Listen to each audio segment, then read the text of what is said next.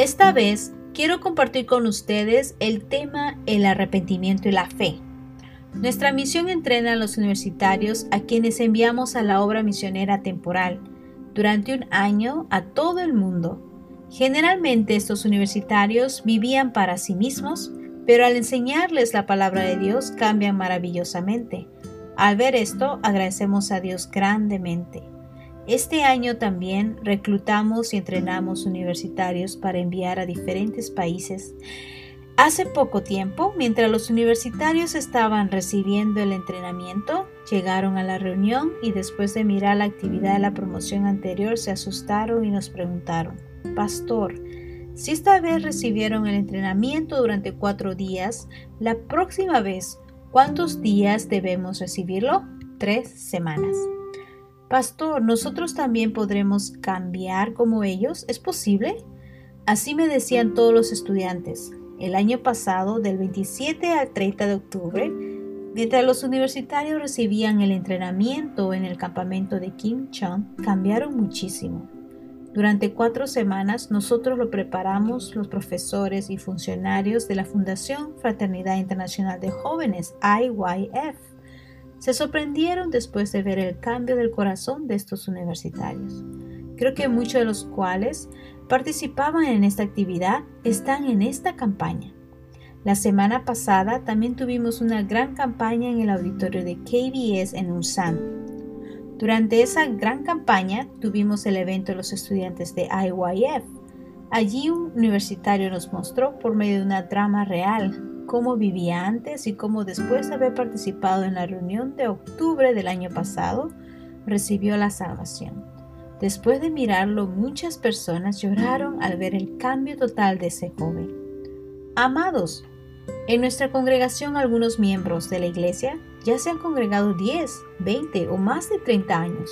Obviamente, querían tener una muy buena vida espiritual, vivir por la fe recibí la respuesta de la oración y la llenura del Espíritu Santo. Pero aunque se esforzaban, no podían lograr lo que querían. He buscado detalladamente en la Biblia un proceso por el cual algunas personas cambiaron. Pedro cambió, el apóstol Pablo cambió, la mujer samaritana cambió, todas las personas cambiaron y evidentemente existe un proceso. Si hablamos exactamente sobre el proceso de cambio, a eso se llama arrepentimiento. Lamentablemente hoy en día muchas iglesias no enseñan exactamente ni bíblicamente sobre el arrepentimiento. Solo dicen que tienen que pedir perdón por el pecado. Oh Dios, perdóname por lo que he hecho, perdóneme. De esa manera la gente pide perdón y sigue cometiendo pecados. Pero aunque pida perdón un millón de veces, no puede eliminar la condenación del pecado de su corazón. En la primavera del año pasado, en el gimnasio Jan Seal, durante la gran campaña compartí en Romanos capítulo 3, en otras campañas he compartido sobre el tema del tabernáculo, también sobre el arca de Noé, y esta vez quisiera compartirles sobre el arrepentimiento verdadero. Si se arrepienten verdaderamente, como está escrito en la Biblia, tendrán un cambio en su corazón de la misma manera que al meterse un objeto a un horno sale cambiado. La Biblia dice que el arrepentimiento es un proceso que trae un cambio verdadero. Desde, desde esta noche quiero compartir con ustedes detalladamente sobre el arrepentimiento. Cómo se arrepintió, cómo se arrepintió Pedro, cómo cambió, cuál es la razón por la que Judas Iscariotes no pudo recibir la gracia de Dios a través de su arrepentimiento ¿Cómo verdaderamente se arrepintió el apóstol Pablo y logró la auténtica fe? ¿Cómo tenía Caín su vida de creencia y cómo se arrepintió?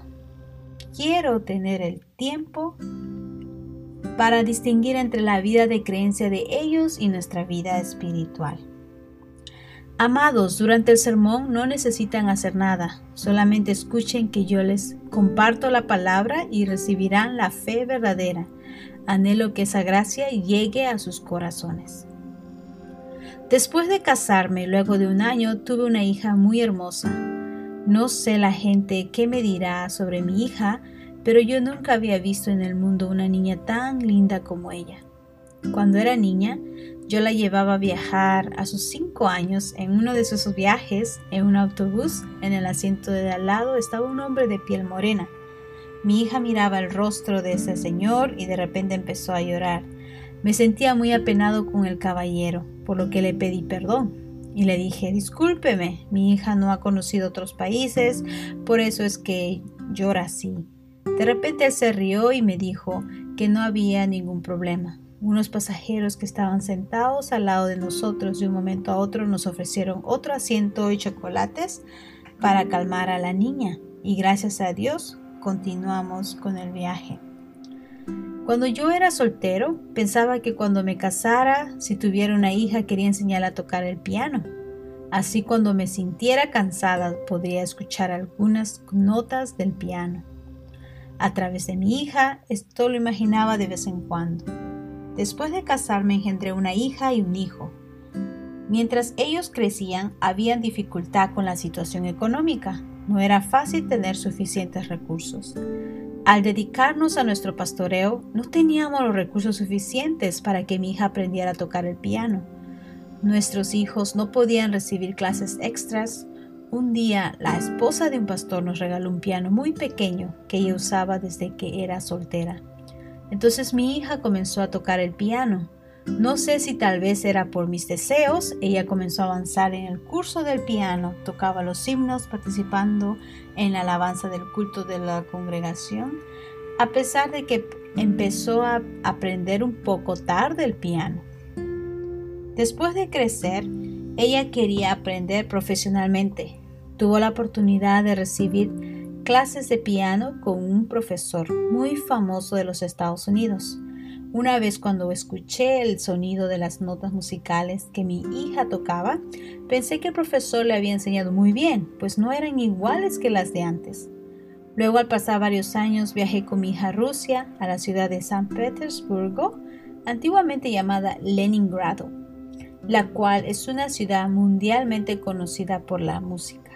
Allí había una profesora de piano llamada Isabelle Krasnova, famosa internacionalmente, quien, quien había recibido la salvación. Después de recibir la salvación, ella estaba muy contenta y mi hija comenzó a aprender el piano con ella. Mi esposa y yo extrañamos mucho a nuestra hija. Cuando ella regresó a Corea, después de recibir el curso de piano en Rusia, fuimos al aeropuerto Incheon para recibirla. Hacía meses que no la veíamos, estaba muy contenta, iba sentada atrás y yo manejaba. Ella no contaba lo que había pasado en Rusia y no callaba.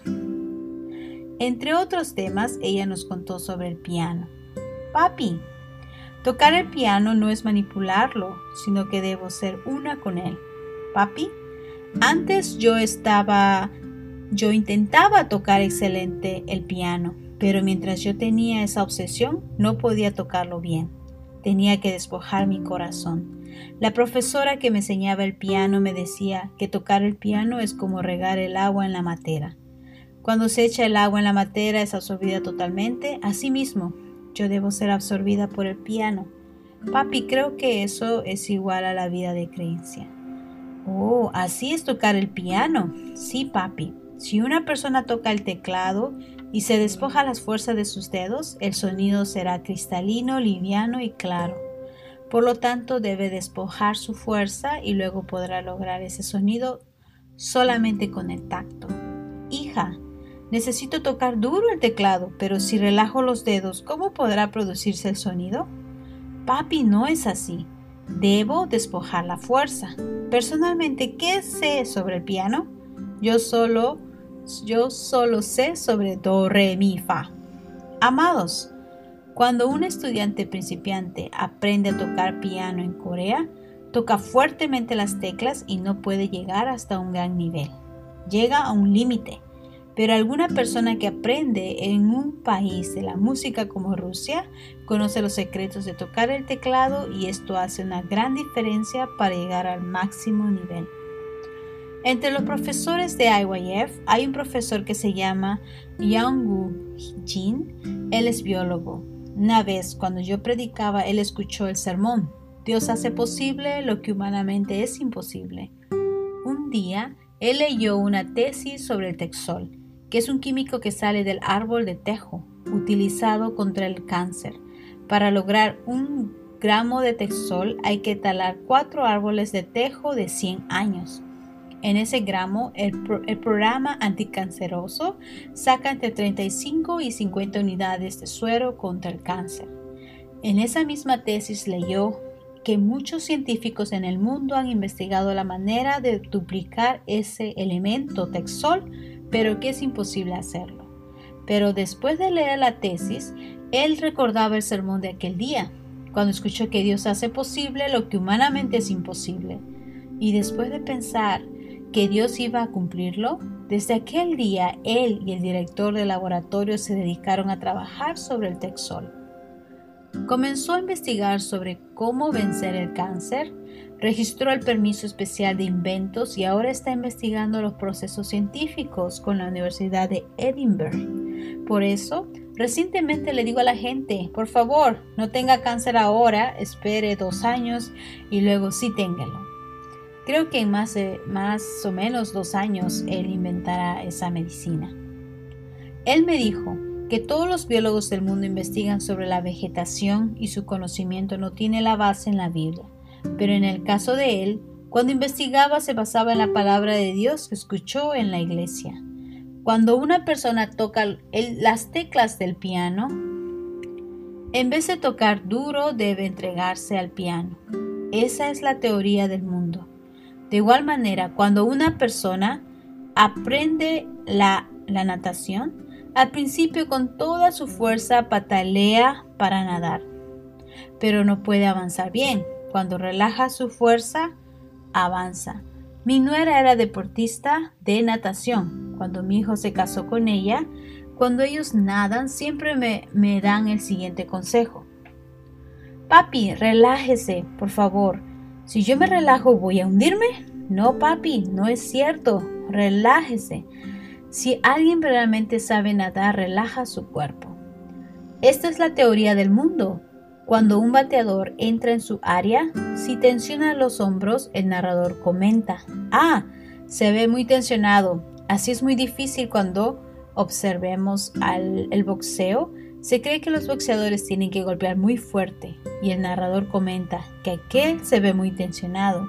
Así es difícil ganar esa pelea. Es decir, primero tiene que relajarse. En el mundo de la vida de creencia es igual. La gente piensa que al principio cuando aparentemente entra en el mundo de la fe, no solo cumplir los diez mandamientos, congregarse, orar, trabajar fielmente será suficiente.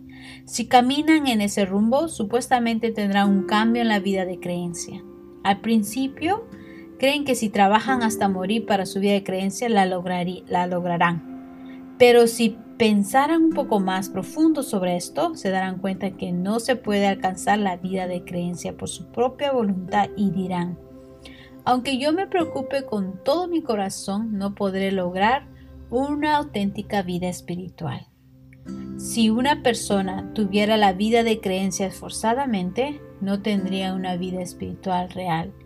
Y al pasar el tiempo, la gente llega a un punto donde dirá, no puedo lograr la vida de creencia por mi propio esfuerzo. Entonces desde aquel día, desde aquel momento, Jesús va a cambiar su vida espiritual.